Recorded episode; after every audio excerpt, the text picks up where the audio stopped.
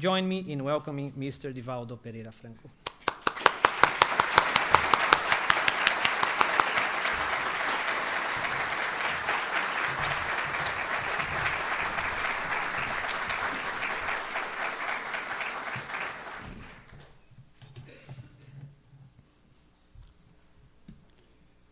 Senhoras, senhores, queridas irmãs, queridos irmãos espíritas, jovens, caros amigos que nos acompanham pela tvc.com e pela Rádio Fraternidade, nossos votos cordiais de muita paz.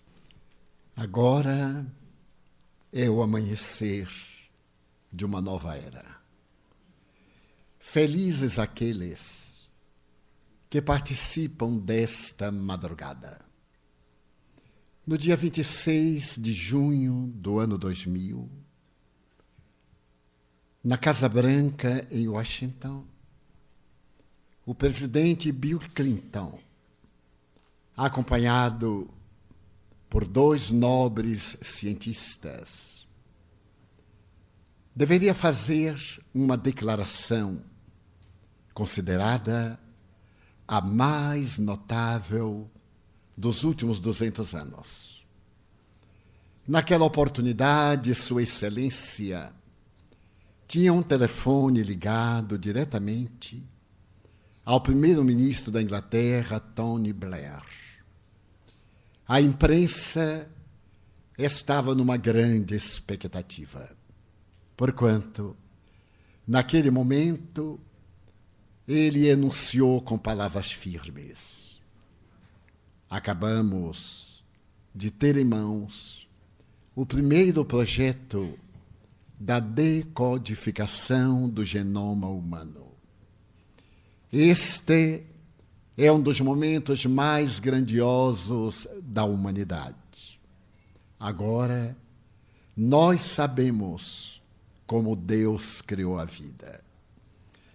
A expressão do presidente da República Americana do Norte traduzia algo culminante, porque colocava no ápice da criação do universo a presença de Deus. Ademais, referia-se que através da decodificação do genoma humano, no qual geneticistas de várias universidades americanas e do mundo trabalharam nos últimos 20 anos, naquela época, podia-se ter ideia de como a vida se organizou no planeta terrestre. E o seu autor, que tivera a audácia de dirigir o grandioso projeto, estava emocionado. O doutor Francis Collins, porque ao seu lado estava o representante do laboratório Celera, que havia lutado grandemente pela patente dessa extraordinária descoberta. A frase anunciada pelo presidente da República fora colocada no seu discurso pelo Dr. Francis Collins, que vinha dizer-nos que através da decodificação do genoma humano penetrávamos no campo extraordinário das micropartículas, apresentando que o genoma humano é constituído de 3 milhões de letras e cada uma dessas letras possui quatro bases. Se fossem colocadas na estrutura habitual para uma vertical, daria um edifício de 52 pisos. E se se fosse ler na horizontal, sem parar, se gastariam 30 anos ininterruptamente. Nesse extraordinário código genético, era possível perceber-se a extraordinária e variada manifestação da vida, especialmente no ser humano. O Dr. Francis Collins era médico. Havia estudado química, física e fascinou-se pela genética. Havia adotado para o seu comportamento interior o agnosticismo. Não podia ele compreender que o universo tivesse uma origem de natureza transcendental, senão era o resultado do choque das duas partículas no Big Bang, há aproximadamente 14 bilhões de anos. Nada obstante, à medida que ele foi penetrando no código genético da criatura humana, deu-se conta que o acaso não podia responder a uma ordem variada e sábia, tão complexa como a da vida. E começou a indagar-se qual seria a origem do universo e como a vida organizara-se na face do planeta. Interrogou eminentes autoridades religiosas de diferentes denominações inquiriu pastores, missionários, celebridades. E quando já estava para desistir, numa pequena igreja da sua rua, um jovem pastor teve a honestidade de dizer-lhe: Não disponho de argumentos científicos para esclarecer o nobre amigo.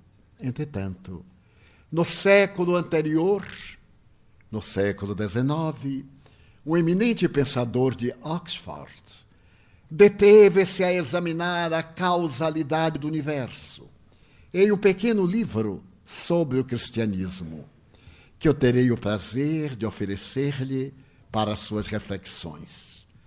E nesse livro, o Dr. Collins foi tomado de surpresa, porque aquele pastor não se referia a um ser antropomórfico conforme as velhas tradições bíblicas. Mas ele se referia a uma lei de amor, que é a causa do próprio universo.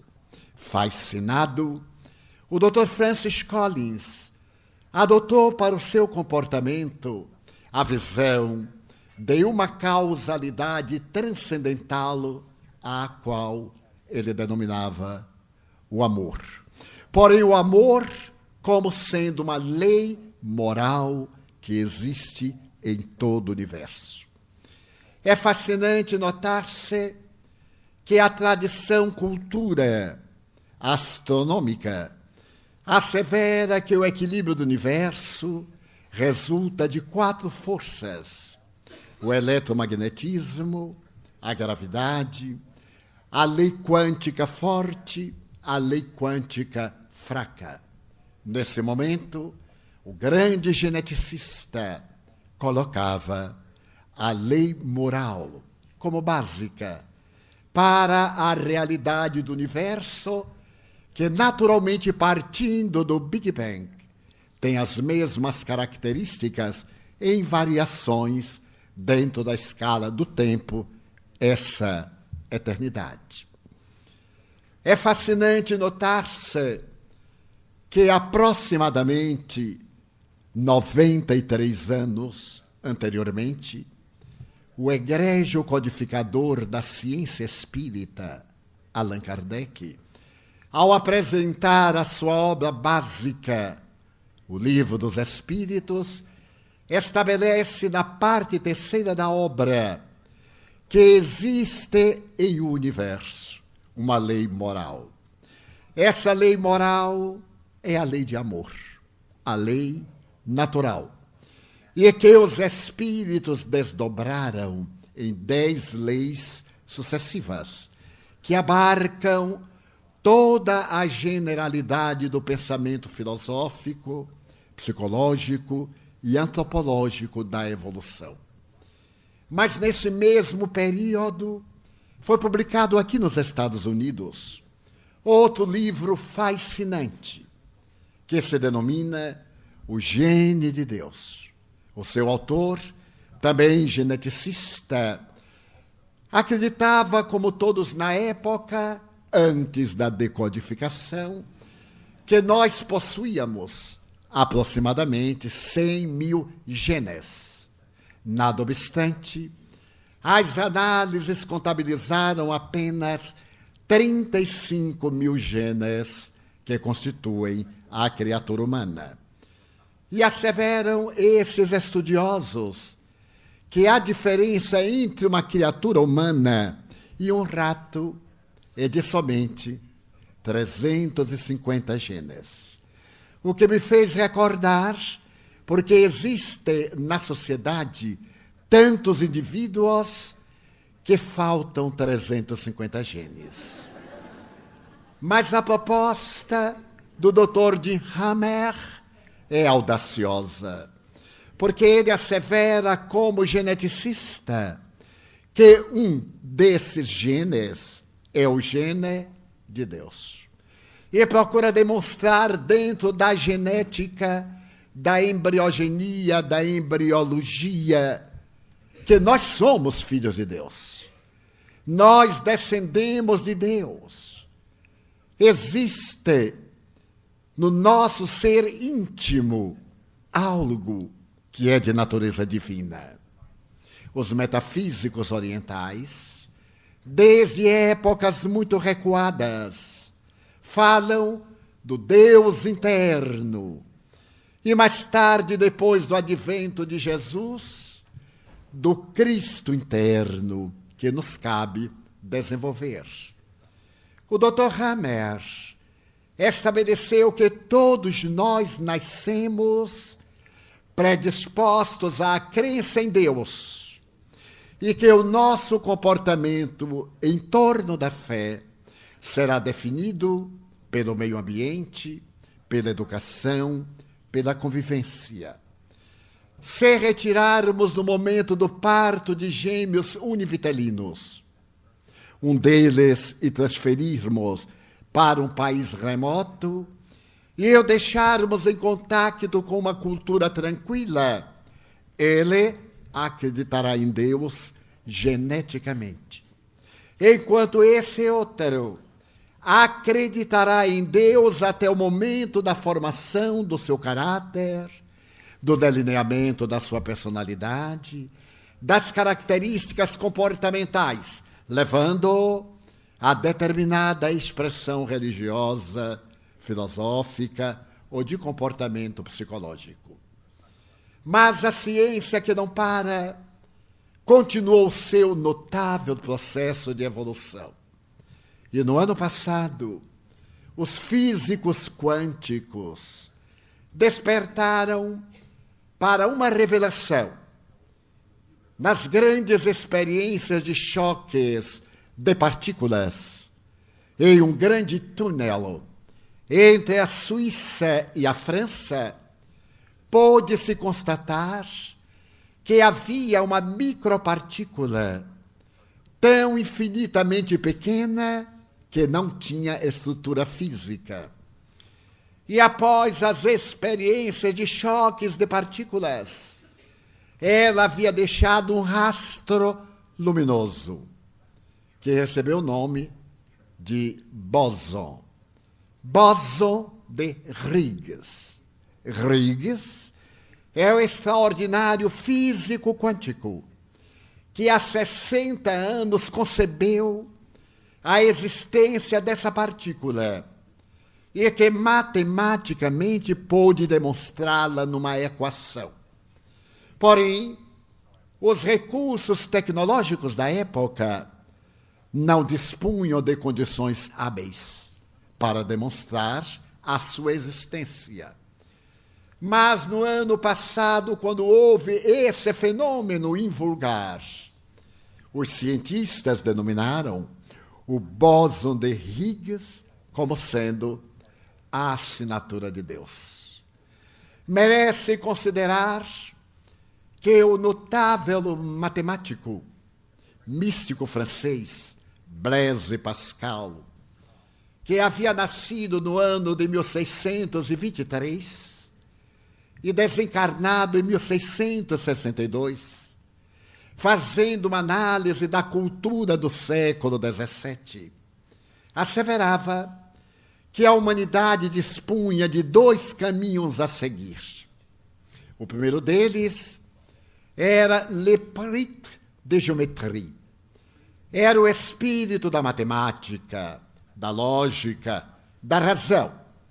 Porque o dealbar do século XVII era o início da revolução cultural e do nascimento do materialismo fundamentado na cultura grega, no velho atomismo.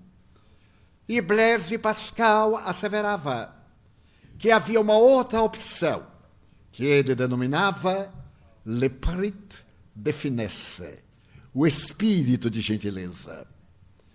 Durante algum período, aqueles dois caminhos entravam em choque, porque o materialismo estava cansado das revelações religiosas, do dogmatismo, da imposição da fé de maneira arbitrária, denominada a fé cega. E graças à revolução cultural da filosofia, explicava-se que o universo era resultado do átomo, do vácuo e do movimento. E quando um desses elementos se desarticulava, adivinha a destruição na criatura humana, a morte, o aniquilamento. Mas o espírito de finesse, esse espírito de solidariedade, de gentileza, havia nascido no bojo da evolução cultural porque se os dois espíritos não se unissem, a humanidade se entredevoraria. A visão de Blaise Pascal, que é um dos maiores místicos do século XVII, e um dos maiores matemáticos, inclusive, é o criador original da máquina de calcular, irá encontrar um momento de paralelismo por ocasião do século XVIII, quando a revolução do iluminismo francês oferece-nos, por exemplo, Voltaire, e logo depois a Revolução Francesa de 1789. E a seguir, a Declaração dos Direitos Humanos de 1793. E o momento grandioso em 1804, quando se reencarnará na Terra o espírito de gentileza na pessoa de Hippolyte Lyon Denisard Rivailo, que passará à posteridade com o pseudônimo de Allan Kardec. E iniciava-se então uma nova era, a era da matemática, a ciência, na religião e do espírito de finesse, herdado do Evangelho de Jesus.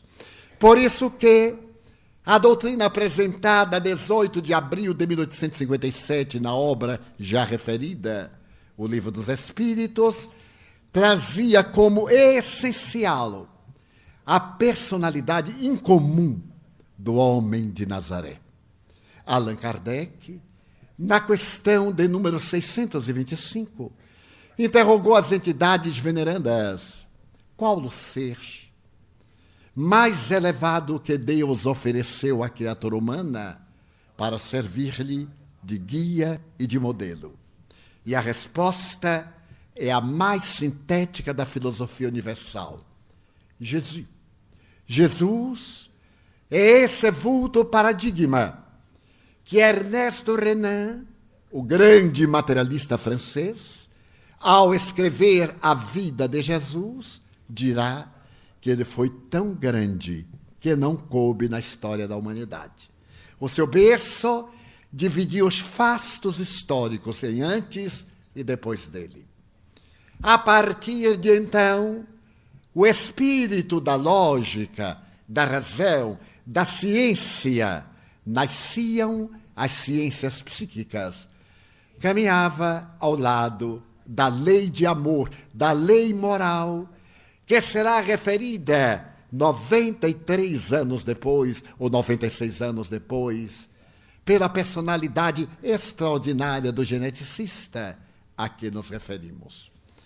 Então nasce esse espírito de gentileza, procurando demonstrar que a criatura humana, para poder ser plena, necessita de desenvolver o que Allan Kardec sintetizou em uma pequena frase: desenvolvimento, intelecto, moral. Desenvolver o conhecimento, mas desenvolver o sentimento para adquirir as duas asas que formam a sabedoria. A verdadeira sabedoria não se adquire na universidade. A universidade equipa o indivíduo de informações que o levam ao laboratório das experiências probantes daquelas informações. O Espiritismo é uma ciência tão especial que, enquanto todas as ciências nascem numa hipótese para que os fatos confirmem depois, o Espiritismo é sui generis. Começa no fato os imortais vêm dizer-nos que a vida continua. E dessa informação nasce a explicação da vida. Portanto, violenta a trajetória horizontal da ciência. É necessário ver para crer. Antecipando a física das probabilidades quânticas que assevera, é necessário crer para depois ver. Porque tudo aquilo quanto nós acreditamos, em 90% são invisíveis ao olho nu. Acreditemos neste objeto, mas é uma visão que nós temos equivocada. Porque este objeto não é conforme nós vemos, senão conforme a impressão que os átomos nos dão. Esses mesmos átomos estarão neste outro objeto mas estarão também no meu corpo. Estarão na água que sorvemos e no ar que respiramos. Vivemos, portanto, no mundo de ilusões. Ilusões que Albert Einstein terá a ocasião de dizer que a vida física, a matéria, é a energia congelada ou condensada. E a energia é a matéria desagregada. Portanto, nós somos um mundo de energia num campo de energia. A energia material e a energia legítima, que se bifurca em energia intelectual e em energia formal. Somos o princípio inteligente do universo. Segundo revelação dos espíritos Allan Kardec, o que equivale dizer que existem no universo três princípios Deus, o espírito e a matéria. Deus, a energia causal, a lei de amor. O espírito, o princípio inteligente, vibração do pensamento divino. E a matéria, congelamento desse pensamento na organização material. A finalidade da vida física é desenvolver esse psiquismo que trazemos, esse germe, o Deus interno, esse gene, a semelhança da semente, que para poder propiciar a vida exuberante necessita de morrer no solo para dar lugar ao vegetal que a irá repetir. Dessa maneira, atravessemos o século XIX quando a ciência atingiu o ápice das observações que transfere para a tecnologia de ponta do século XX. E agora, no século XXI, a criatura humana deixa de ser o Homo sapiens sapiens para dar um salto quântico e tornar-se o Homo virtualis. Porque vivemos no momento da comunicação virtual, da telepatia, da percepção extrafísica. E é graças a isso que o nosso amanhecer de uma nova era deverá estar centrado no conhecimento e no sentimento. Nesse sentimento de amor exarado, por Jesus Cristo na extraordinária epopeia do seu Evangelho. E como disse Renan, Jesus realmente é o ser mais notável, porque antes dele tivemos Krishna, Sakyamuni, o Buda, Moisés, Confúcio, Lao Tse, Akhenaton e os grandes pensadores da Grécia, pré-socráticos e pós-socráticos. Mas ninguém pôde trazer para a humanidade uma ética senão a que Jesus nos ofereceu, o amor. Quando falamos em linguagem odierna sobre o amor, logo advém-nos ao pensamento a libido. Libido não é amor. Sexo não é amor, é função biológica. E libido é impulso procriativo, que a imaginação adorna de prazer, como escreveu Freud com imensa propriedade, que a vida humana transita entre dois polos, Eros e Thanatos, o prazer e a morte. Então, dentro dessa colocação, Jesus nos faz um desafio que se encontra exarado em as bem-aventuranças, porque até ele, herói, era aquele que vencia, triunfador era o que matava realmente digno de vida era o poderoso. Mas todos eram frágeis, e a morte se encarregaria de ceifar-lhes a existência. A decomposição orgânica e o desterro emocional no desequilíbrio das funções psicológicas. A partir de Jesus, vencedor é aquele que se vence a si mesmo que tenha a coragem de não fazer de público o que não faz em privado ou vice-versa. Nem fazer em privado o que não tem a coragem de fazer em público. Ter uma vida transparente em linguagem contemporânea. Ser a mesma criatura, a persona, a máscara e o indivíduo. Porque vivemos numa sociedade que se mascara de formalismo e que alicerça sua conduta na hipocrisia, na projeção da imagem. Não somos o que projetamos. Projetamos aquilo que gostaríamos de ser. E, na realidade, somos estruturalmente diferentes. Essa persona, essa máscara que nos dá o egocentrismo na vida primária, o egotismo na vida imediata e o egoísmo quando somos ditos civilizados. Essa máscara afivelamos-la, porque é necessária para o relacionamento. Sempre me refiro ao notável psicólogo e teólogo Rollo May, americano, desencarnado faz quase três anos. O Dr. May escreveu um pequeno livro que é fascinante, porque o título do livro é todo o conteúdo do livro. Ele diz o seguinte no título: Eu não lhe digo quem sou, porque você não me receberia. E é verdade.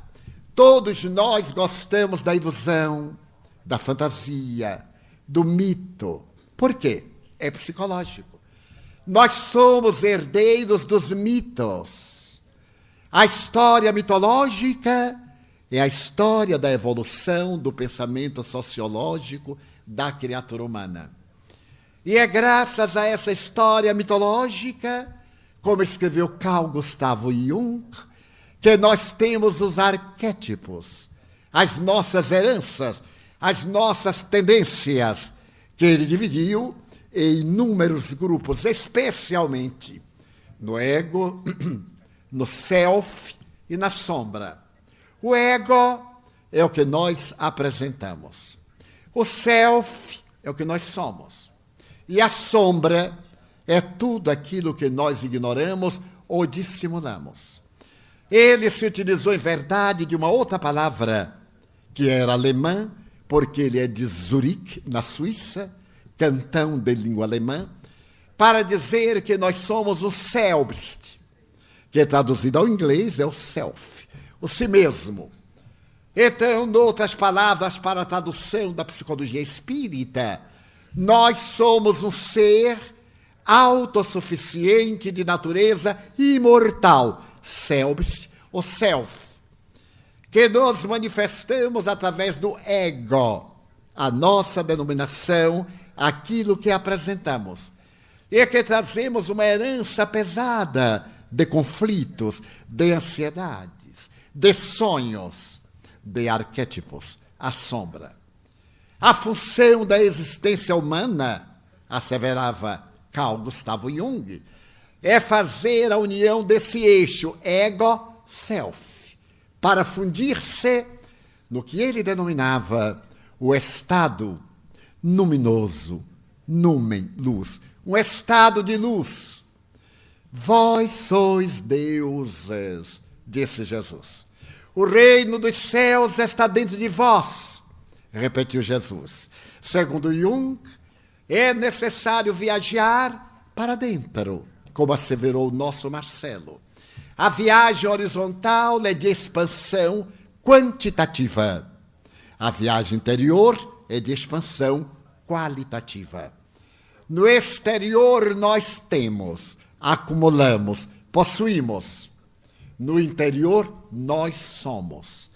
Tudo aquilo que nós temos, deixamos. Tudo aquilo que somos, conduzimos.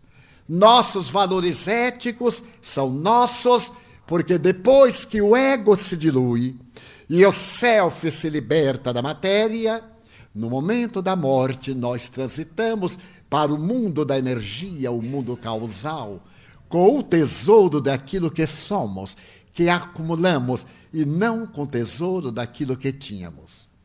Quando eu era jovem, o que não faz muito tempo, eu li em seleções do Reader Digest que uma mulher excêntrica americana havia deixado, naquela época, mais de 50 anos atrás, 50 milhões de dólares para os seus 50 gatos. E que ela desejava levar um pouco do seu dinheiro. Desejava ser enterrada em um mausoléu, no seu automóvel levemente folheado a ouro, um Rolls Royce especial.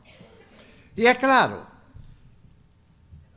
o advogado e o testamenteiro fizeram exatamente a vontade da senhora. Mandaram construir um mausoléu, colocaram o automóvel dentro do mausoléu e o cadáver. E o restante do dinheiro para manter os gatos, que procriaram, é claro. Mas a partir dali ela foi mesmo a pé. Porque depois da sepultura não podia rodar nas estradas do infinito. Então foi-me muito curioso constatar que tudo aquilo que nós temos, deixamos. Então, na terra, ninguém é dono, é somente mordomo. O mordomo cuida, encarrega-se. E lembro-me de uma grande atriz americana, a primeira e única ganhadora de quatro Oscars, Catherine Hepburn. Essa atriz extraordinária contou que quando era uma starlet, ela comprou um automóvel, naquelas épocas recuadas, dos anos 20 e 30, e a sua vida era em torno do automóvel. Ela usava no carro um feltro para cada hora limpar. Passava no paralama, limpava o feltro, mas foi acostumando com o carro. E um dia o carro bateu um paralama e ela substituiu imediatamente. Logo depois, alguém bateu-lhe na retaguarda e ela teve que substituir a peça. Em um momento de inabilidade, ela chocou-se contra o veículo, mas mandou o carro à oficina e ali tiveram que reparar. Mas um dia o motor fundiu-se e ela trocou de carro. Então é o corpo. Zelamos tanto pelo corpo. Fazemos cirurgia plástica que às vezes dá beleza e às vezes orientaliza a pessoa. Eu tenho uma amiga que ela fez tanta cirurgia plástica, tanta cirurgia plástica, que 20 anos após, ao encontrá-la, eu não a conheci.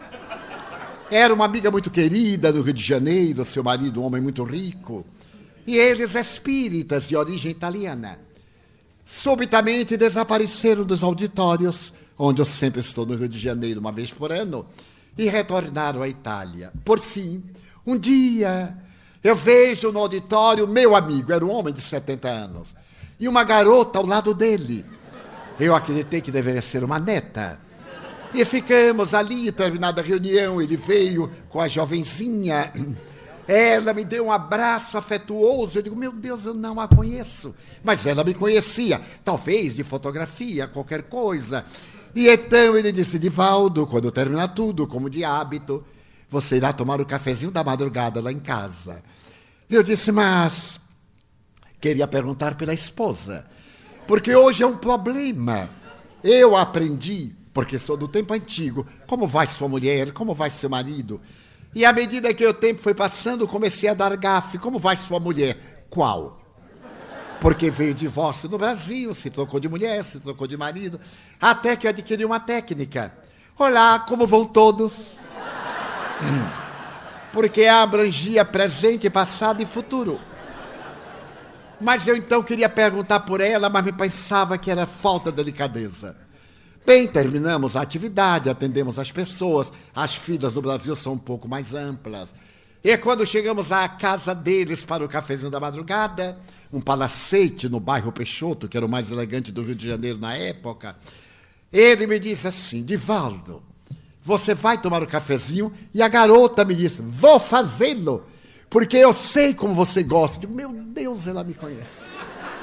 E ela foi para a cozinha. Ele me olhou sensatamente, perguntou: Você sabe quem é? Que pergunta cruel. Se eu dissesse que não, era falta de educação. Se eu dissesse que sim, não sabia quem era. Eu disse mais ou menos. E ele me redarguiu mais ou menos nada, você não sabe quem é. É fulana, minha mulher. Não diga. É. Culpa de Pitangui, o cirurgião plástico. Ele fez cirurgia do couro cabeludo aos pés. Então ela é inteiramente nova. E sabe qual é o prazer de minha mulher, Divaldo? Esta escada aqui de mármore bifurcada. Quando nós subimos, eu sou atleta, porque eu faço jogging e corro. E ela tenta, depois ela pega, vai bem. A cara é de 25, mas o coração é de 70. Não dá. Então nós arranjamos esses agradáveis disfarces que são muito úteis para nos dar estímulos, desde que não venhamos a exagerar. Mas o momento chega que é inevitável. A parada cardíaca, a morte cerebral, a morte do tronco encefálico, a desencarnação. Mas a vida continua, porque a vida não são as manifestações exclusivas do corpo somático. Por isso que a vida é única. As existências corporais é que são várias. Entramos no corpo pela concepção, saímos do corpo pela desencarnação e continuamos na vida. Toda essa evolução que a ciência logrou nesses dois bilhões de anos que tem a origem da nossa vida na Terra, atingimos as estrelas. Hoje podemos dizer a olho nu, desde os gregos, que estamos na constelação, e aquela estrela é Alcione, na constelação de Touro, onde está esta pequena constelação de sete estrelas. Podemos ver Betelgeuse, a grande apontadora estrela de primeira grandeza pelo seu brilho alvinitente, 11 mil graus centígrados no epicentro do astro. Podemos ver a estrela de Magalhães apontando sul, o cruzeiro do sul da pátria do porvir e da esperança. E podemos dizer que a nossa galáxia tem aproximadamente 200 bilhões de sóis. E nada obstante, ainda matamos por um pedaço de pão, matamos por um baseado de maconha Matamos por cinco dólares para uma dose de crack. Ou matamos através da calúnia, da infamia, do ressentimento, do ódio, dos sentimentos vis que disputamos manter. A persona, esta máscara odienta que nos vem mantendo no, no primitivismo, de que já nos deveríamos haver libertado desde o dia que conhecemos Jesus. E é de lamentar que, abraçando uma doutrina como o Espiritismo, que tem por base fundamental, fora da caridade, não há salvação, ainda disputemos nacionalidades, ainda disputemos greis, grupos, associações, como se fôramos donos uns dos outros. E é como se a nossa fosse a ideia predominante, a que deve vigiar, a que deve ser adotada pelos outros, sem o mínimo respeito pelo direito do outro ser conforme lhe apraz, e não de acordo com o que nós queremos. Porque isto fere o primeiro mandamento. O primeiro mandamento diz amar a Deus acima de todas as coisas e ao próximo como a si mesmo. Então, em linguagem psicológica, é necessário fazer o inverso. Primeiro, auto-amarmos-nos. O auto-amor não é egoísmo. Egoísmo, conforme os dicionários, é querer ter para si. Auto-amor é tornar-se cada dia melhor. Eu me amo. E porque eu me amo, eu me liberto dos meus vícios que ninguém vê que ninguém sabe porque eu me amo. Não me interessa que me considere um ser superior e eu permaneça no pântano da minha inferioridade. Tampouco me importa que me atirem a pedra do desprezo e do desprezo, desde que eu esteja acima da humanidade. O crucificado sem culpa foi considerado reles vagabundo, adversário de César inimigo de Moisés e ameaça para o Império Romano na Judéia. No entanto, era o excelente filho de Deus. Quando nós nos amamos, nós nos damos conta que a opinião dos outros vale o valor que nós lhe atribuímos. Porque o importante é aquilo que nós somos. É claro que é muito agradável ao ego um bom conceito. Mas nós não vivemos de bom conceito. Daí o ditado popular brasileiro: palavras alheias não enchem barriga de ninguém. É necessário que elaboremos pelo pão, porque o aplauso, o sorriso ficam aí. E o notável brasileiro chamado José Joaquim Seabra, democrata que foi governador da Bahia, foi recebido com grande aplauso e foi expulso a pedradas. Quando estava no navio para partir para o exílio, declinou esta frase sensacional: Os lábios que beijam são os mesmos que mordem, e as mãos que aplaudem são as mesmas que apedrejam. Tem um pouco de pessimismo, sem dúvida, e uma grande cota de verdade. Então, a grande proposta do carpinteiro é a nossa transformação moral para melhor, a plenitude, essa plenitude de Jung, esse reino dos céus. Há consciência tranquila no conceito socrático. O Espiritismo é a doutrina que nos veio ensinar liberdade, libertação emocional. Nós não somos o que os outros desejam. Nós somos o que conseguimos ser. E quando nos amamos, vamos observando as nossas imperfeições e trabalhando contra elas na questão 919 do Livro dos Espíritos, Allan Kardec pergunta: qual o método prático mais eficaz para sermos felizes no mundo e libertarmos-nos das más inclinações? E os espíritos responderam: um sábio da antiguidade já vos disse: conhece-te a ti mesmo. É notável esta frase atribuída a um sábio da antiguidade que todos recordamos, é Sócrates.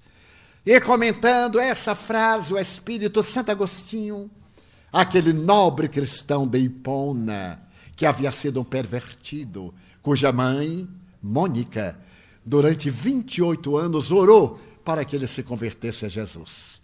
Até o dia que, em Milão, ele escutou a palavra canora de um grande orador. Ele era especialista em oratória e em retórica. E a partir dali começou a dialogar com Ambrósio e aceitou Jesus, tornando-se o primeiro doutor da igreja cristã primitiva. Agostinho Espírito comenta: Fazei como eu, diariamente, ao deitar-me, faço um exame de consciência. E quando me dou conta dos meus erros, no dia seguinte procuro repará-los. E se constato que hei conseguido agir corretamente, no dia seguinte eu dou prosseguimento. Então é a proposta para sermos felizes neste mundo, lutando contra as más inclinações, que são arquétipos, heranças, a sombra dos nossos dias pretéritos. Somos um conjunto de conflitos, todos nós. Temos um conflito de inferioridade ou de superioridade, o de narcisismo ou de encantamento.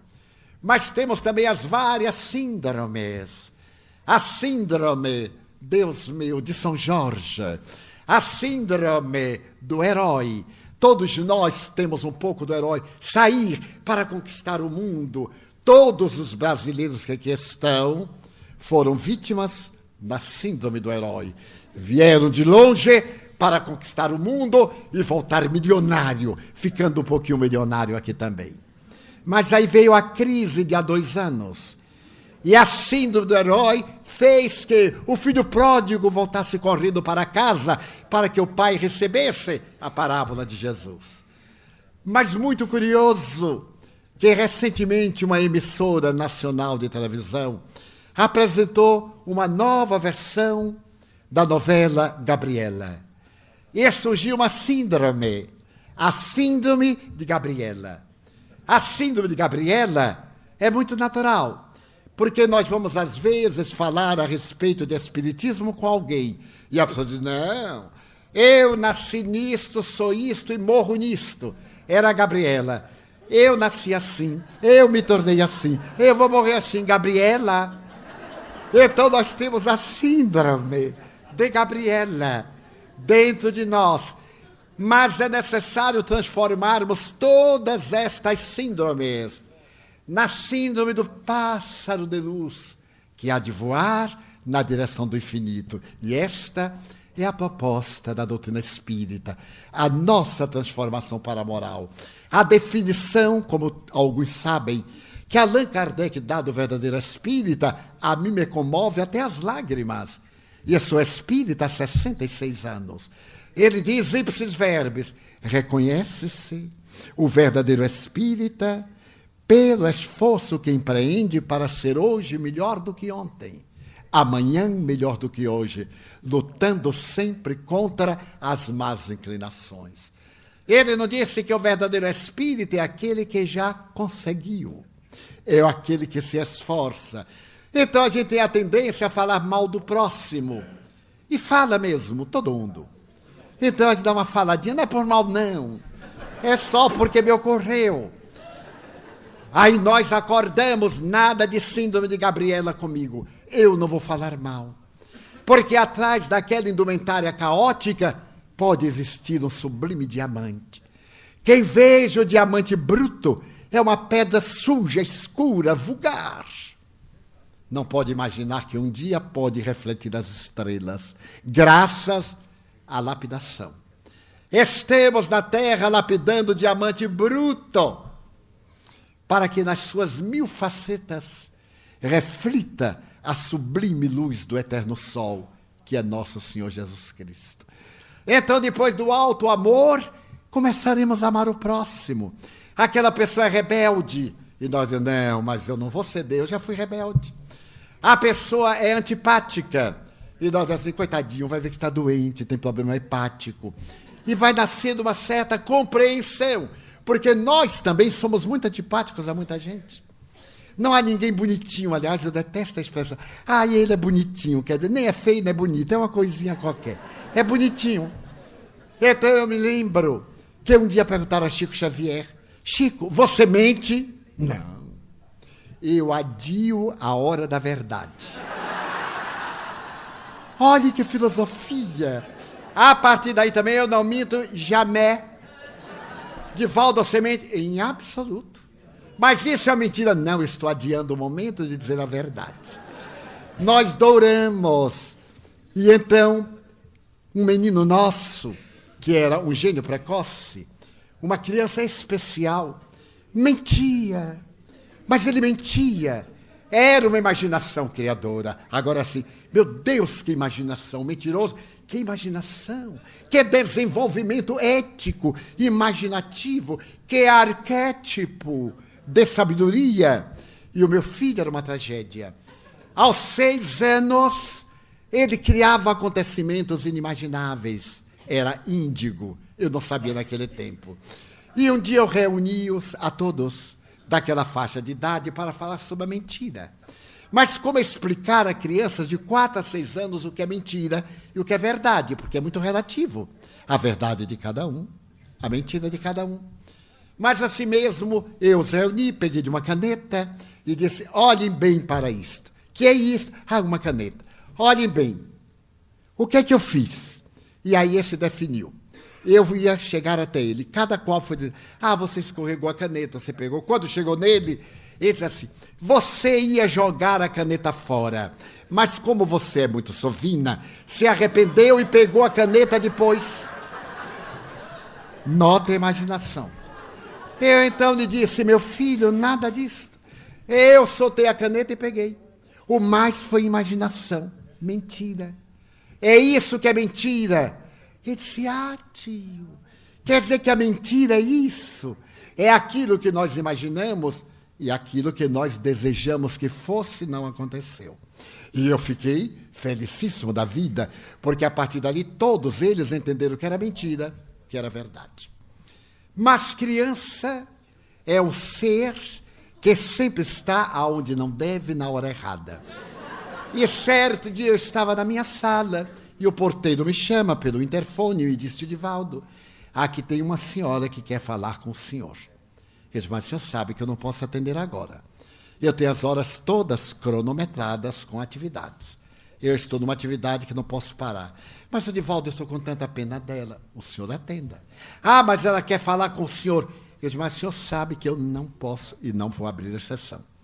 Então, às seis horas, ela vem e eu atendo até a madrugada, cinco vezes por semana. Mas agora eu não posso, o senhor está me interrompendo. E ele insistiu. Eu então me irritei. Mas uma irritação dessa é que a gente desfaz. Mas afinal, quem é o funcionário e quem é o patrão? Porque o senhor está me exigindo uma coisa que eu não vou atender. Mas, senhor Divaldo, diga-lhe que eu não estou. E coloquei o fone. Saio debaixo de uma mesa, o pestinha. Pôs as mãos na cintura e me disse: Aí, hein? Mentindo. Eu gelei. E disse, meu Deus, que hora errada. Aí eu fiquei com raiva do porteiro.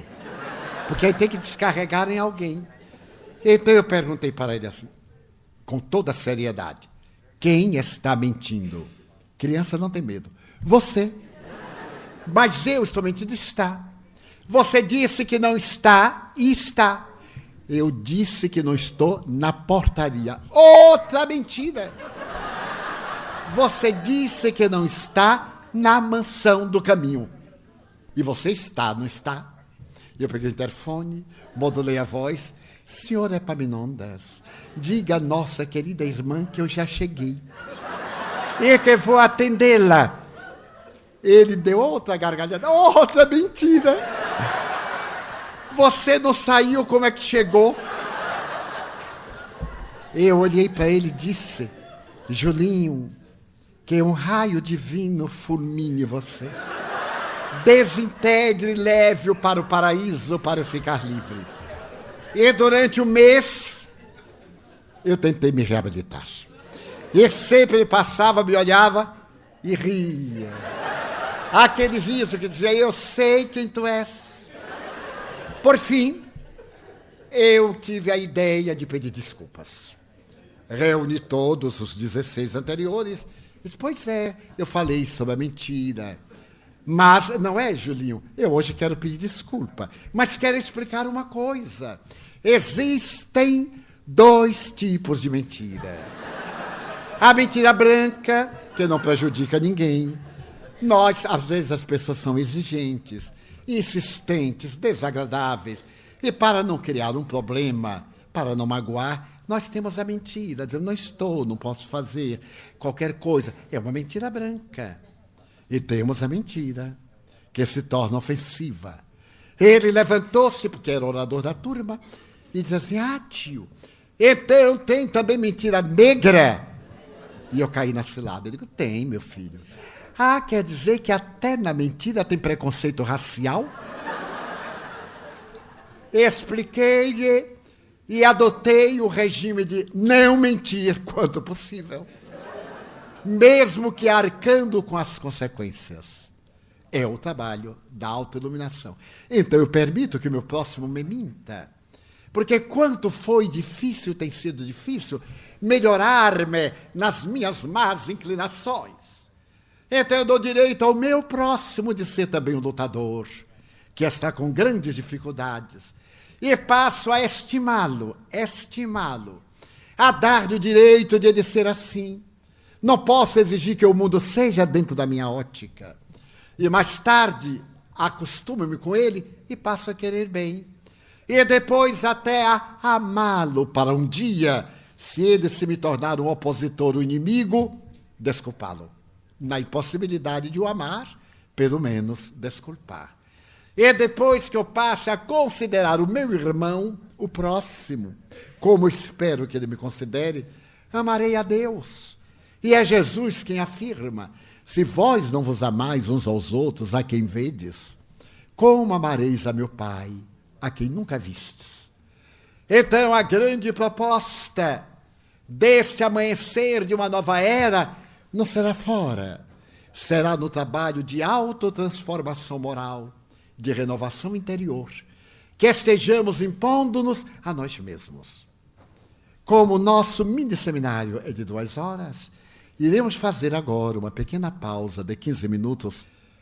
O notável psicoterapeuta italiano Piero Ferrucci, entre as obras monumentais que escreveu, uma delas é dedicada à gentileza.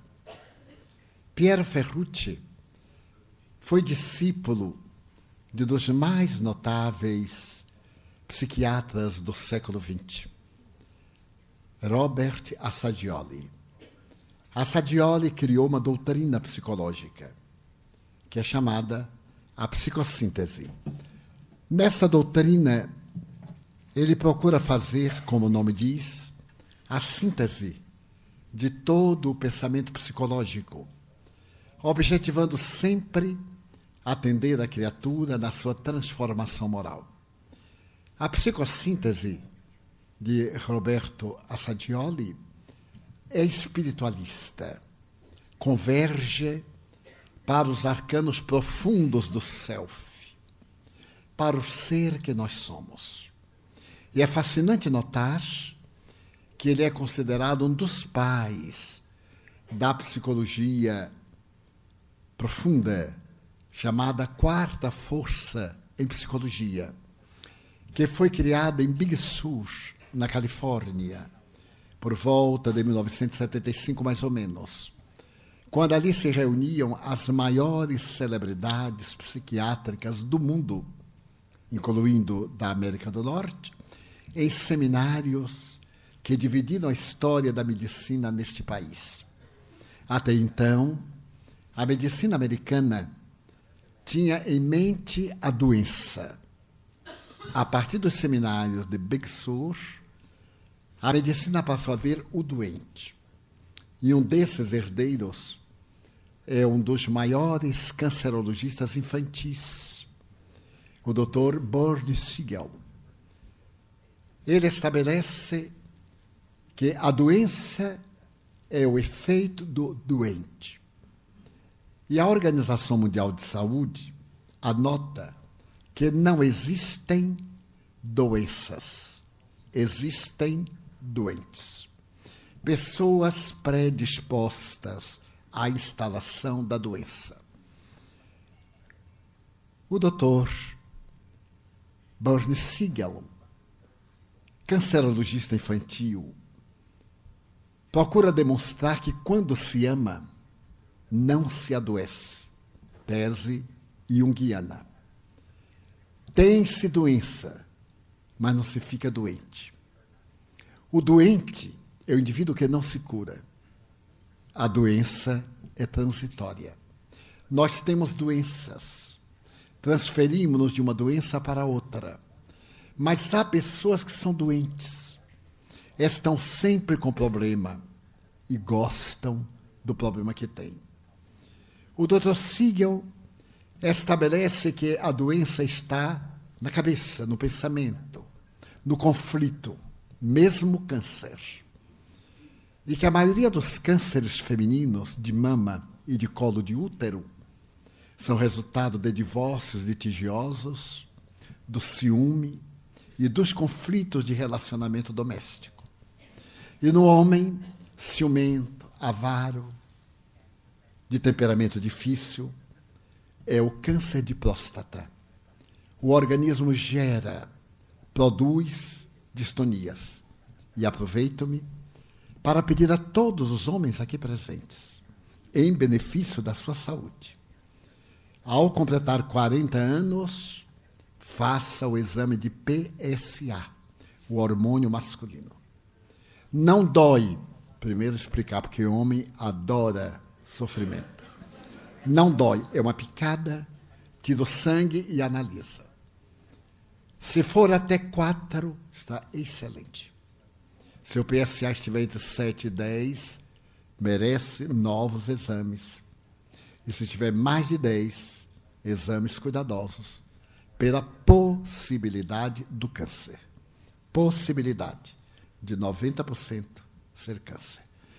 Nós podemos evitar isso se fizermos cada seis meses o exame de PSA. Como a mulher, através da palpação, pode detectar o câncer na sua origem, que é absolutamente curativo. Diz o Dr. Siegel: câncer é uma palavra. Não é o câncer que mata, é a pessoa que se deixa matar pelo câncer. Porque não cuida, porque não acredita, e dizer aos que são espíritas: se algum espírito for cuidar do seu câncer e disser que deixa o médico, deixe o médium, porque é um criminoso. O Espiritismo não veio para solucionar problemas orgânicos. Veio para curar a alma, para evitar os problemas orgânicos. Os bons espíritos ajudam-nos. Chico Xavier, o maior médium dos últimos séculos, tomava 20 pastilhas por dia, graças às quais chegou aos 92 anos. Se ele não seguisse a terapêutica cardiológica, teria morrido por ocasião do primeiro infarte em 1976. Por outro lado, eu sou um exemplo. Tive parada cardíaca, morte cardíaca. Fiquei praticamente inutilizado. tive angina por mais de cinco anos. E graças aos medicamentos, em particular aos vasos dilatadores, estou aqui mais saudável do que quando contava 40 anos. Muito curioso que o meu cardiologista me deu entre 28 e 32 dias de vida. Se eu não fizesse nada, ficasse na cama deitado, lamentando, esperando a chegada da morte. A benfeitora espiritual me perguntou: Que fazes? Estou repousando. E não vais à sessão mediúnica? Não, senhora. O médico disse: Se eu caminhar, o esforço, eu tenho a morte imediata. E quanto tempo ele te deu? 28 a 32 dias. Pois eu prefiro que tu morras amanhã, no trabalho, a morreres na ociosidade daqui a pouco tempo. Vem, porque eu já vou. Eu disse, minha irmã, eu estou 95% morto. Ela perguntou, qual é a vantagem? Não estás falando comigo que estou 100% morta?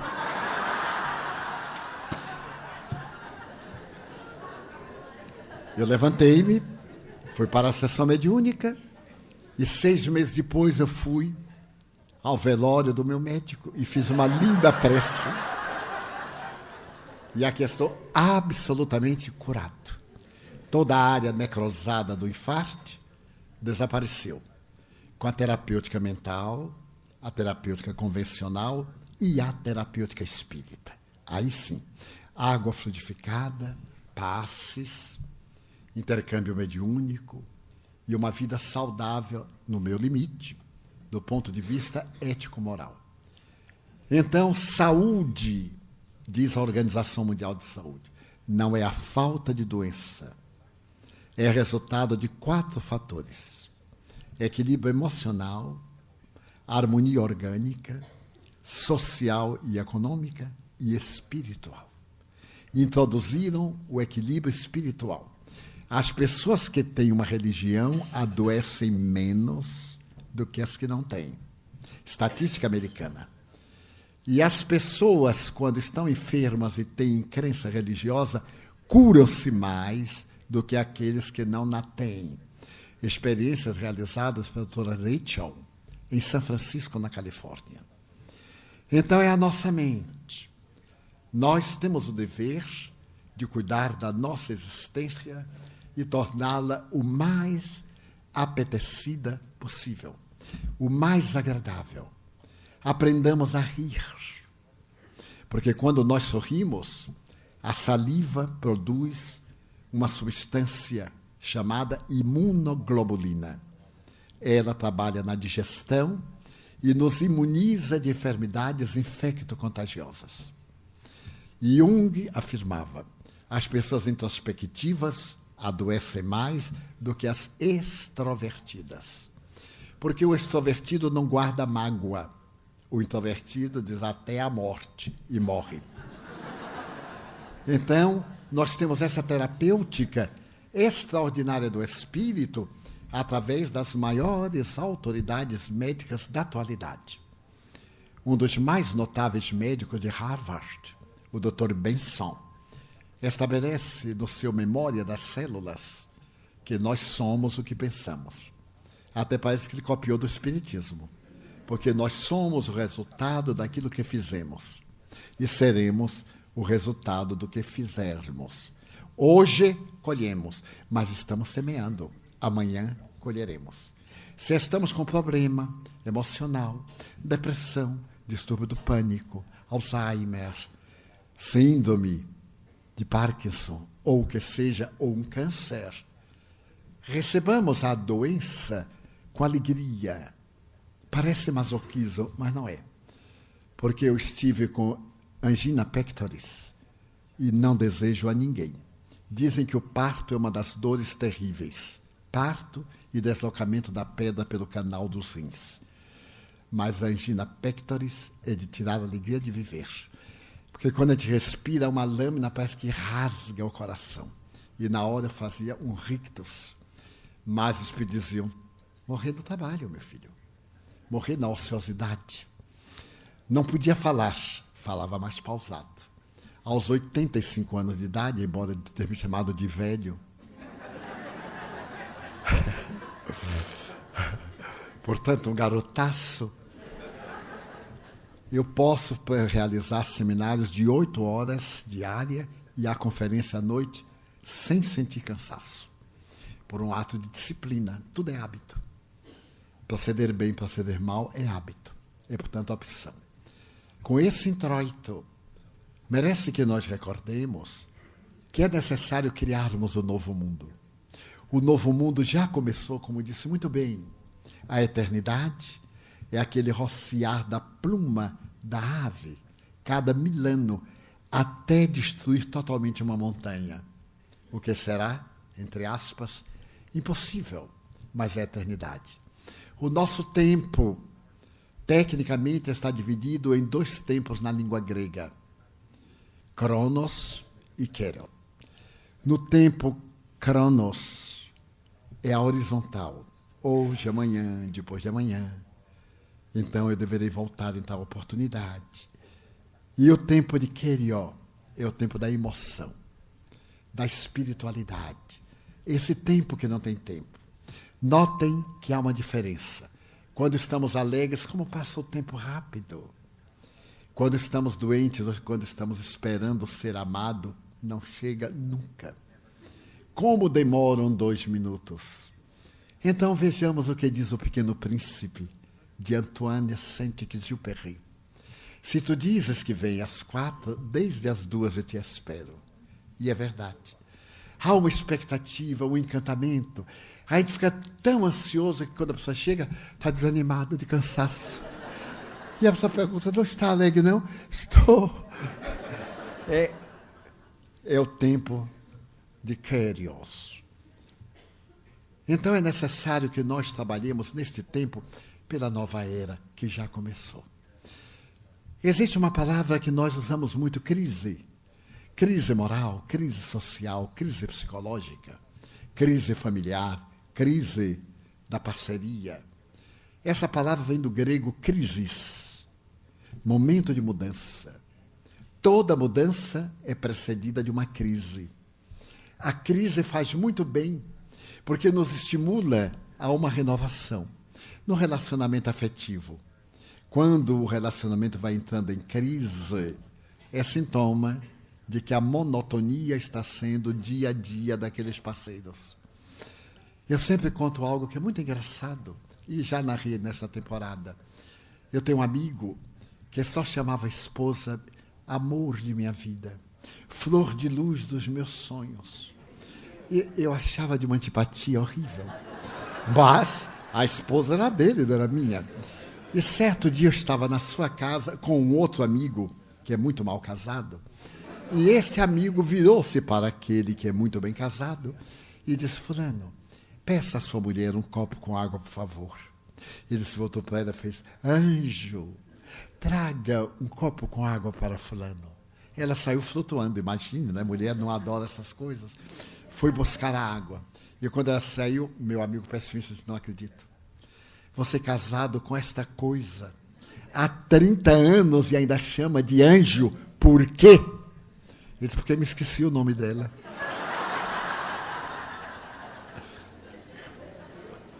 Então eu digo a todas as minhas amigas, quando o marido está, ô oh, bem, a pergunta, e meu nome? E tem um caso também real.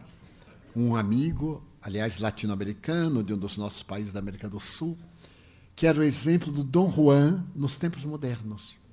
Quando eu o conheci, faz 20 anos, e ele prossegue na mesma atividade, ele era casado e me hospedou na sua residência na capital.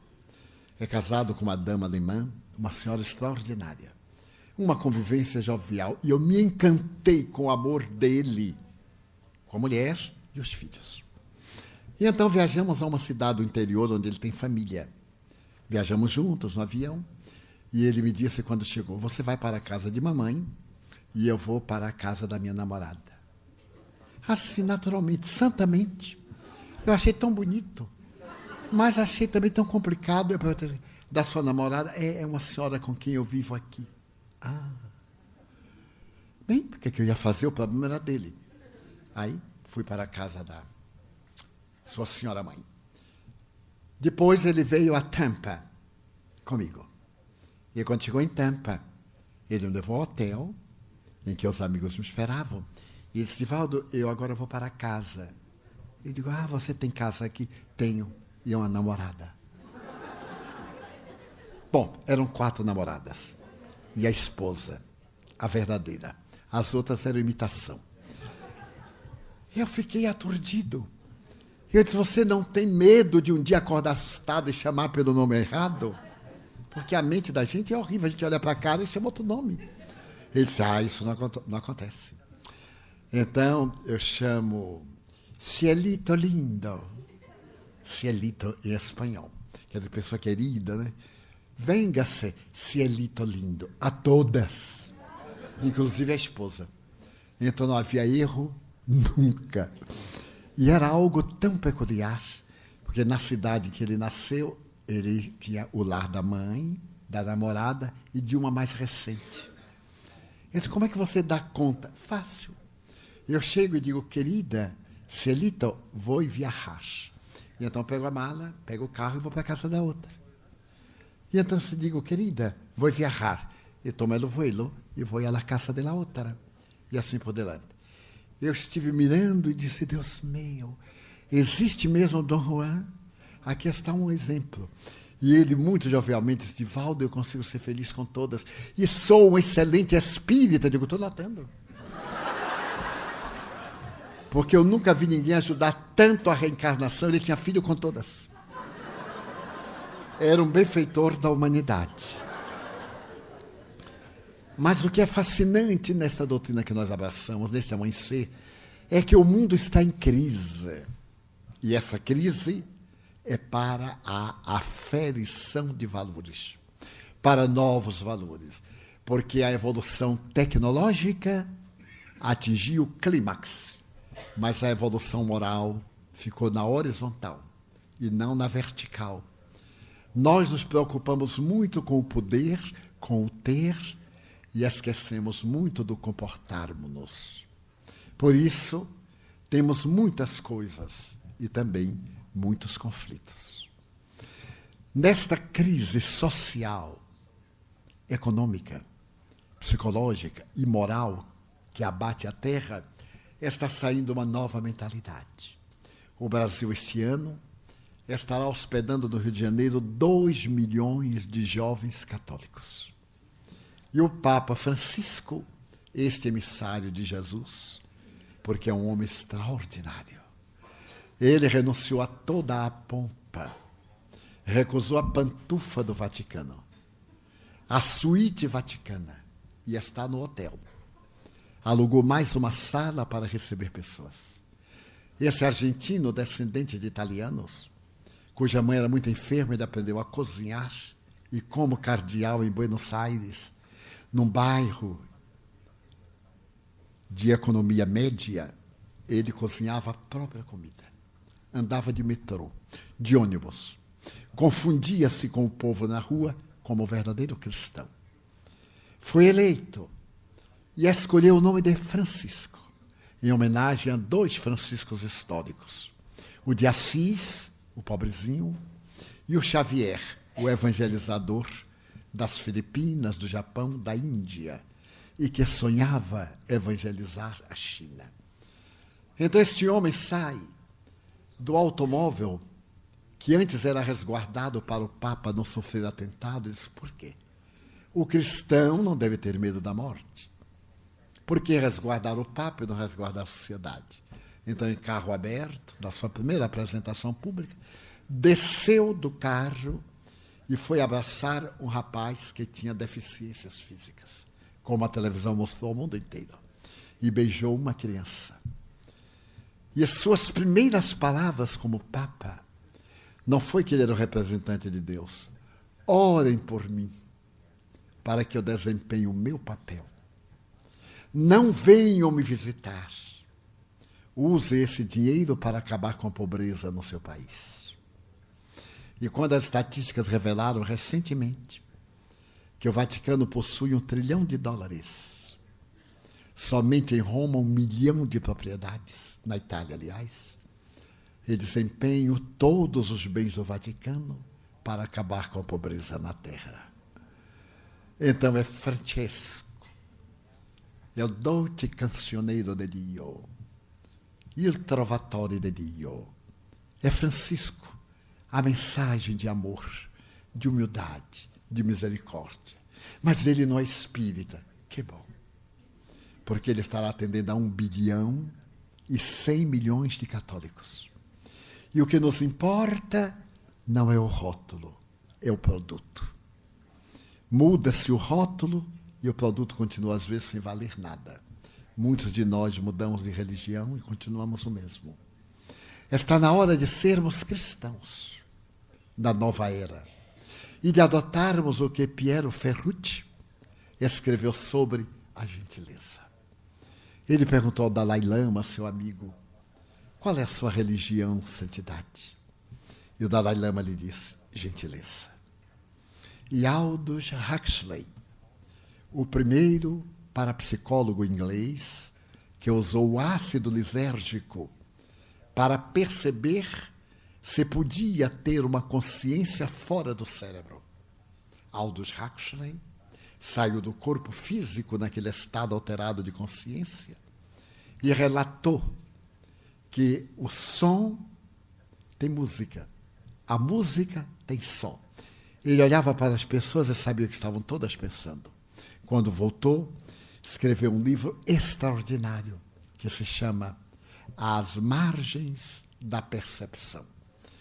Tornou-se um filósofo, cientista, crente na imortalidade da alma.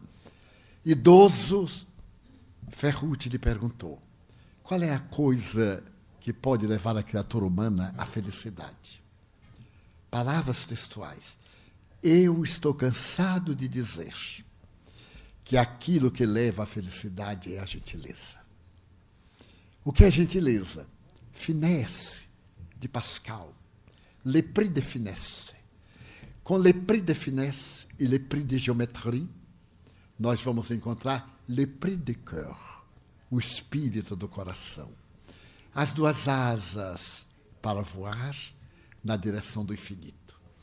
Nesta era que já começou, depois de tantas crises do século XX, e que chegaram à Terra espíritos de outra dimensão, e estão reencarnando-se os filósofos antigos, os grandes trabalhadores do bem, para poder haver o grande enfrentamento que a Bíblia chama Armagedon. Para quem não é familiarizado com Bíblia, Armagedon é um vale que existe em Israel por onde passavam todos os conquistadores que tornavam Israel escravo. Então tinham que passar no vale do Armagedon. E a Bíblia diz que a última batalha seria travada entre o bem e o mal no vale do Armagedon. É, portanto, uma situação geográfica. Hoje, com as armas inteligentes, os mísseis teleguiados, com ogivas nucleares não necessitam do Armagedon. O Armagedon hoje é a nossa consciência entre o bem e o mal, entre agir e reagir. Reagir é do instinto, agir é do sentimento. Entre amar e desdenhar. E abrir ao coração, como recomendam os bons espíritos, o culto à gentileza. É tão agradável conversarmos com uma pessoa gentil. É tão impressionante. E é tão impressionante como nós estamos indiferentes uns aos outros. A mim me choca estar no elevador, a pessoa entra, olha para minha cara e vira o rosto, como se eu fosse uma bananeira. Eu não aguento. Ele diz assim: Olá, porque eu sou gente, mereço respeito. É o veículo coletivo, não é dele, nem é meu mas são os conflitos. Conflito de inferioridade. Toda pessoa rude tem complexo de inferioridade. Então o que faz? Ela fica soberba para ocultar o conflito. São os contrários. Quando a pessoa exibe muita humildade, é orgulhosa. Está mascarada de humilde. Então no Brasil nós dizemos, ele é tão humilde, tão humilde que é humilde. Até fica diminutivo é uma pessoa rica de conflitos. Jesus foi o ser mais humilde que existiu no mundo e que permanece. No entanto, era de uma coragem, porque a humildade não é covarde. A humilhação nos acovarda, a humildade nos dá coragem. Diante do pretor, do representante de César, das autoridades israelitas, ele manteve a dignidade. E quando colocaram um manto vermelho, que era símbolo da aristocracia, e lhe deram uma cana imunda como símbolo do poder para ridicularizá-lo, ele pegou os dois e não se tornou menor, porque ele é a luz do mundo. Então, quando eu estou no elevador que a pessoa entra, me olha bem e vira o rosto, eu digo assim, tudo bem, está um lindo dia de sol, mesmo que esteja chovendo. Está um lindo dia de sol. Ah, desculpe, eu não vi. Não deixo passar. Que seja grosseiro, consiga com os seus, não com os outros. E também quando eu entro, olá, bom dia. Nós temos tantos conflitos que esquecemos as mínimas gente, aliás, da língua inglesa. Me fascina o thank you. Eu acho fantástico. E o please. Nós, brasileiros, somos uma tragédia que para nós é segredo. Parece que gente tem vergonha de dizer, por favor. Não há muito eu ia caminhando e o senhor veio me derrubou. Bateu assim em mim. Ele veio atrás, bateu, eu caí. Quando eu caí, virei para ele assim, perdoe eu estar na sua frente. Porque ele ficou com raiva porque eu estava na frente dele. Então eu pedi perdão, perdoe ele. Ai, me desculpe, é que eu estou. Eu digo, está muito mal. Procure um psicólogo, meu amigo. O senhor me atropela e fica com raiva de mim? Então me desculpe que estava na sua frente. A que estado nós chegamos? E somos civilizados. Então é necessário mudar. Que sejamos cidadãos. Que sejamos cristãos. Que não esqueçamos de dar um sorriso, mesmo nas situações mais calamitosas. Narrei há pouco que fui vítima de um assalto e o bandido ameaçou me matar. Mais tarde ficamos amigos desde ali e um dia, quando ele se tornou meu guarda-costas, ele é meu guarda-costas no Rio de Janeiro, quando eu vou à Baixada Fluminense, a certas cidades, ele fica. E quando alguém me abraça muito, ele pergunta de lá: manero ou empurro? O brasileiro sabe o que é maneiro, quer dizer, deixo para lá ou empurro. E eu pergunto, mas por quê? Sei lá se ele está lhe assaltando. Ele foi o único que me assaltou. E aí eu perguntei, por que, que você ia me matar naquela noite? E assim, Senhor. E por que não me matou? Porque o Senhor olhou para mim com muita calma e disse, meu filho, viver num mundo que tem bandidos como você, eu prefiro a morte. E foi exatamente o que eu disse. Quando eu disse, vou matá-lo, me vai fazer um grande bem. Porque eu serei vítima e você bandido. Agora, viver num mundo em que você é um rapaz de 26 para 27 anos, me matará a mim, um homem de 50 e poucos? Eu tenho vergonha disso, eu prefiro morrer. E conquistei o bandido. De tal forma que hoje ele me guarda a costa. Também não sei porque que não guarda a frente, só guarda a costa. É tão boa a gentileza. Não deixo passar. Numa outra vez, alguém me deu uma bofetada. No meio da rua. Teve um surto e me deu uma bofetada. Achou que minha cara era um pandeiro. Eu tive a ira. É a reação fisiológica descarga de adrenalina das glândulas suprarrenais e veio a fúria. Eu sou uma pessoa forte, fisicamente, eu podia reagir. Mas aí eu controlei, sorri para ele e disse: Lembre que Jesus falou para bater do outro lado. Ele olhou assim: Você não é de Valdo Franco? Eu digo: É, meu filho, eu sou acostumado a apanhar desde pequeno. Ficou meu amigo e hoje é um dos nossos braços direitos em nossa casa de assistência aos sofredores é uma das poucas pessoas que sai comigo para visitar o bairro que é o mais violento do estado da Bahia. E nós vamos visitar as famílias que ficam no bairro dominado pela droga, aqueles familiares mais infelizes das nossas crianças, etc. E ele vai, porque é um homem forte, agressivo, no bom sentido da palavra. E ele diz: Não, tio, o senhor está muito velho. Olha, não sei porque o povo implicou com isso. Então, que custa uma palavra gentil? Mesmo que nos venha a ira, não vai resolver. Getúlio Vargas disse que a violência gera violência e só o amor constrói para a eternidade. Imagine, era ditador e, no entanto, pensava e elaborou este conceito extraordinário. Na nova era, os espíritos extraordinários estão reencarnando. Eu os encontro nas viagens, disse o nosso Marcelo, do número de dias, ultrapassa às vezes 260 dias por ano. Mas é o amor da felicidade que eu sinto de haver conhecido o Espiritismo. Não fosse o Espiritismo, com a mediunidade eu teria ingressado no manicômio. Ou talvez teria cometido um crime hediondo. O Espiritismo me desalgemou. Esse mundo espiritual fascinante que aqui está, através de nobres representantes do movimento espírita e do movimento abolicionista norte-americano, dando-nos coragem, dando-nos valor. Então, essa doutrina me libertou. Eu tenho uma dívida de gratidão. E a dívida de gratidão não se paga nunca. Tornou-se célebre um paraquedista norte-americano, Ele estava voando o Vietnã do Norte. Era, portanto, um tenente aviador quando um míssil destruiu seu avião. E ele ejetou a poltrona e salvou-se. Caiu em território inimigo, foi preso, ficou seis anos numa prisão miserável, recebendo lavagem cerebral, maus tratos. E quando os Estados Unidos firmaram a paz, ele voltou à pátria. E chegando aqui, ele narrou o episódio como herói.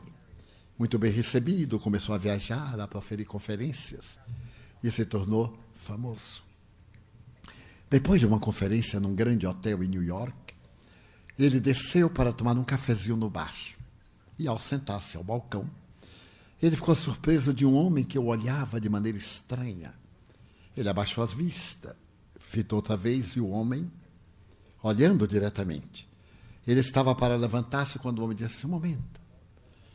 O senhor não é o tenente Fulano? Ele disse: Sim, sou. O senhor não era do esquadrão X? Era sim do Vietnã. Eu era soldado do seu esquadrão. Era eu quem dobrava o seu paraquedas. E os paraquedas. E funcionou bem, não é? Porque o senhor sobreviveu. Então ele teve um choque. Aquele soldado anônimo, aquele rapaz que ele nunca deu importância, salvou a sua vida. Porque dobrou muito bem o paraquedas dele e salvou centenas, milhares de vidas, porque dobrava corretamente. Então ele ficou emocionado e descobriu que devia a esse jovem a sua existência. A partir dali, toda vez quando ele vai começar uma conferência, ele pergunta ao auditório: quem dobrou o seu paraquedas hoje? Porque alguém dobrou o nosso paraquedas hoje.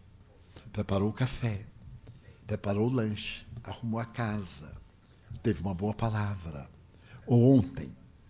Então, quando nós começarmos a pensar que a nossa vida depende de quem dobra o nosso paraquedas, passamos a ser gentis, muito gentis.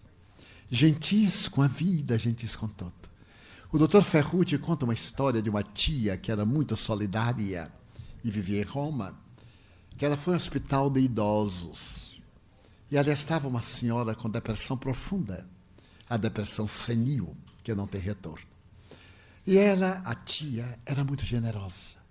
Ela entrou e a enfermeira disse: ela vai morrer de inanição pela fome. Porque ela fica sentada o dia inteiro olhando a janela. E à noite nós fechamos a janela e ela fica ali parada e cai no sono, na fraqueza. E não há como alimentar-se. Estamos agora forçando-a Vamos fazer uma cirurgia e aplicar a alimentação através do tubo digestivo. Então a senhora tia de Ferrucci chegou-se e falou com ela lá. Ela não respondeu. Meu nome é Fulana. Então ela sentou ao lado e ficou olhando também. De repente ela voltou e se perguntou: O que é que você está olhando? Ela disse: A janela.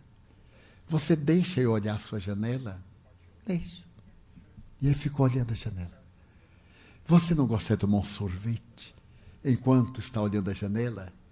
Um sorvete de baunilha? Gostaria. Aí ela foi comprar o um sorvete.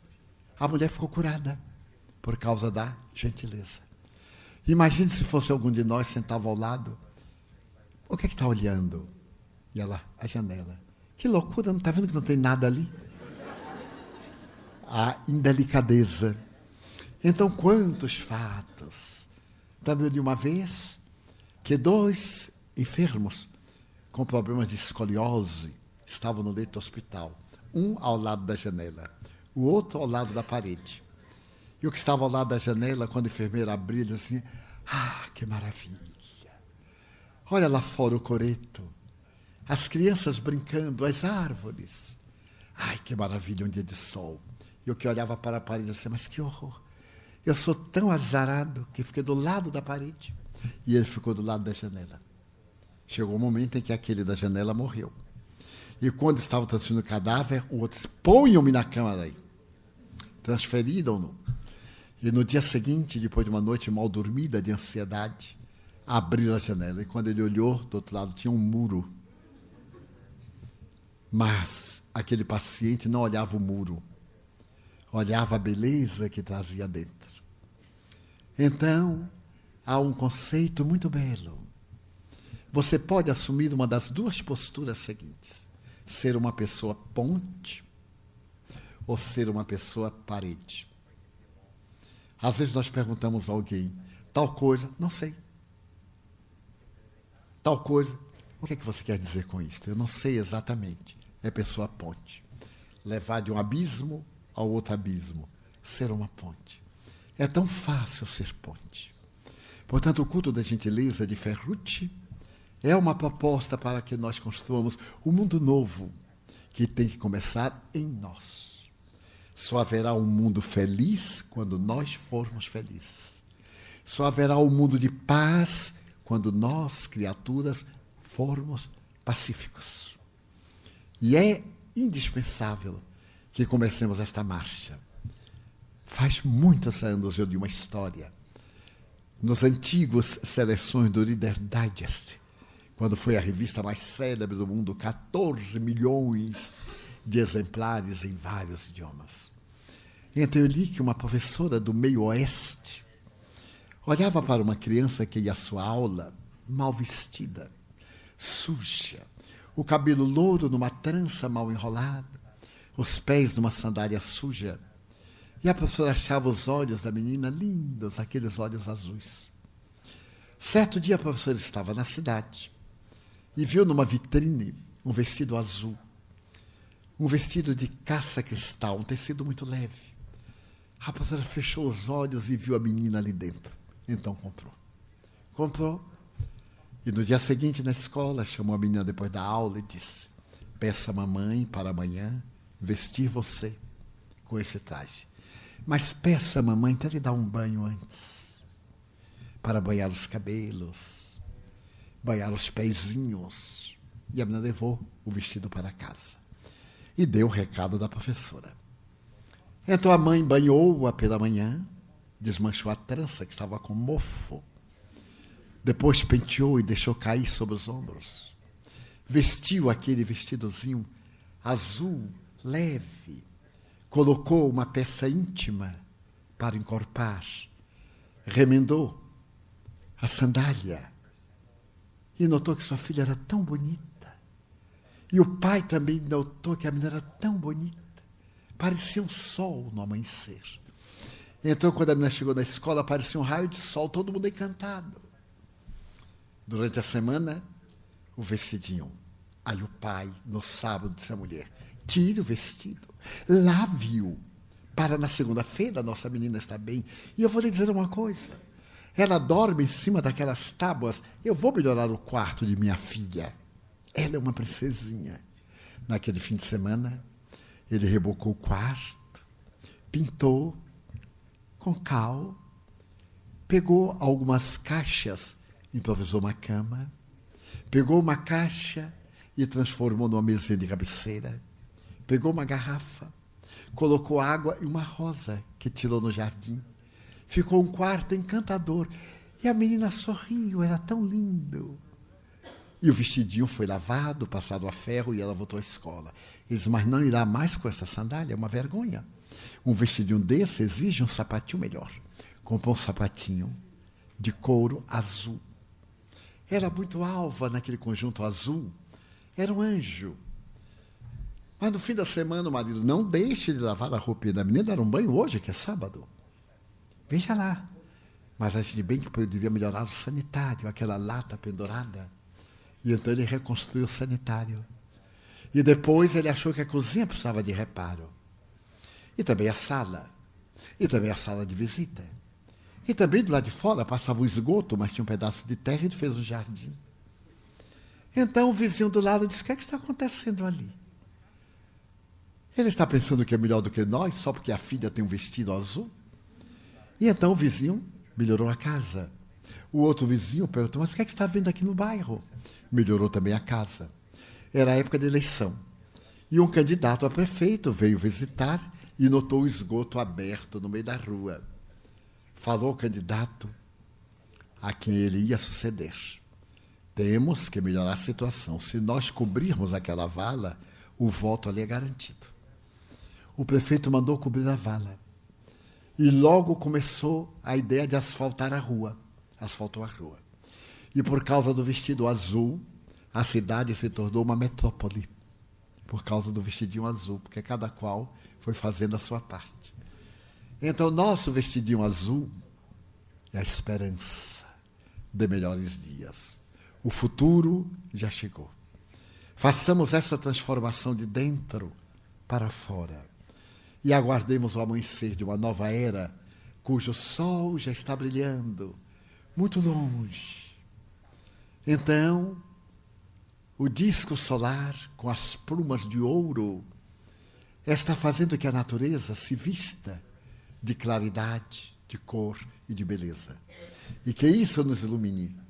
E que nós saiamos hoje daqui um pouco mais gentis, um pouco mais madrugada, como dizia o vídeo, deixar para trás amarguras e pensamentos que já passaram. Se alguém foi ruim conosco, o problema dele. O nosso problema é ser bom para com todos. Se estamos em litígio em casa, demos uma outra chance. Amemos mais à parceira, ao companheiro, ao filho rebelde que usa droga. Deixemos ele adquirir a experiência. Trabalhemos com ele, a filha rebelde. Também nós já fomos muito rebeldes na juventude. Demos-lhe agora a chance, amando. E dizendo sempre: meu filho, minha filha, a porta estará sempre aberta para o retorno. Este é seu lar. Aonde quer que você vá, a porta está esperando por você. Assim começa o amanhecer de uma nova era. Desejo agradecer profundamente sensibilizado à Federação Espírita da Flórida, às entidades aqui representadas, às gentilezas de todos. Agradecer a presença dos senhores, das senhoras, dos jovens, dos nossos teleouvintes e videntes, dos nossos amigos da Rádio Fraternidade no Brasil. Desejamos agradecer-lhes e fazermos parte deste amanhecer, tirando de nossa mente queixas e reclamações. E procurando descobrir quanto de bom nós temos na vida para louvar e para agradecer. Uma grande poetisa paulista, Margarida Lopes de Almeida, dizia: Eu só tenho que agradecer. E quando eu terminar de agradecer com os senhores, veremos quanta coisa nós temos para agradecer e não agradecemos. E como nos farão falta algumas delas no momento em que deixarmos de lado a Sua presença.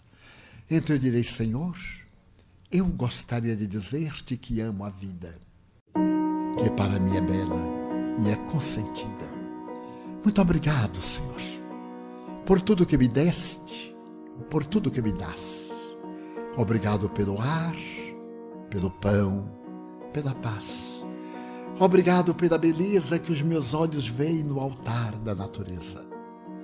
Olhos que fitam o céu, a terra e o mar. Que acompanham a ave ligeira que voa fagueira pelo céu de anil. E se detém na terra verde salpicada de flores em tonalidades mil. Muito obrigado, Senhor, porque eu posso ver meu amor.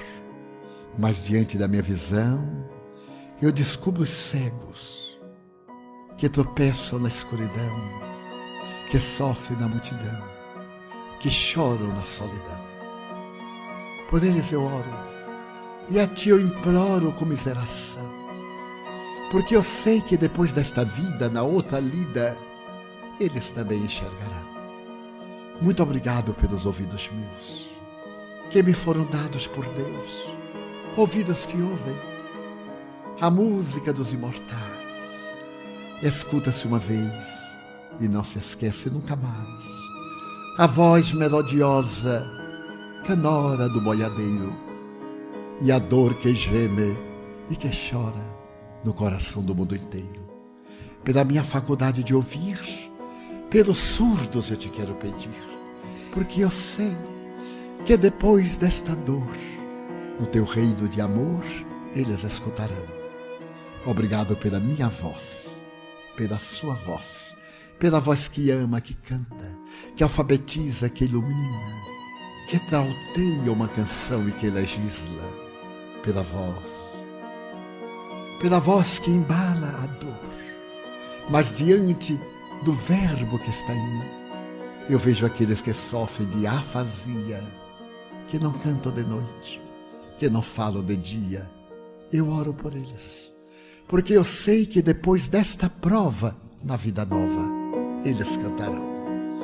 Obrigado pelas minhas mãos, pelas mãos que aram, que semeiam, que agasalham, mãos de ternura, que libertam da amargura, pelas mãos que apertam mãos, mãos dos adeuses, que limpam feridas, que enxugam lágrimas e suores das vidas, pelas mãos de poesias, de cirurgias, de sinfonias, de psicografias, pelas mãos que atendem a velhice, a dor, o desamor, pelas mãos que no seio embalam o corpo de um filho alheio sem receio, e pelos pés que me levam a caminhar sem reclamar.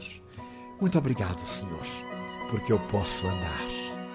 Diante do meu corpo perfeito, eu te quero louvar, porque eu vejo na terra aleijados, amputados, paralisados, que se não podem movimentar, eu oro por eles.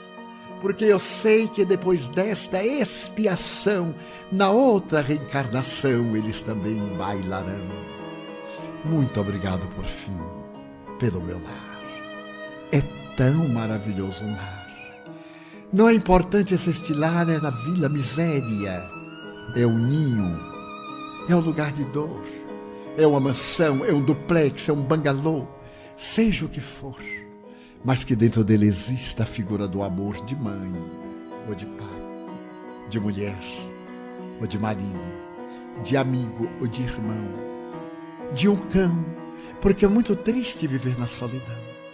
Mas se eu a ninguém tiver para me amar, nem um teto para me agasalhar, nem uma cama para repousar, nem aí eu reclamarei. Pelo contrário, eu direi: Obrigado, Senhor, porque eu nasci. Obrigado, Senhor, porque eu creio em Ti. Pelo teu amor, obrigado, Senhor, pela sua atenção. Muito obrigado, senhores.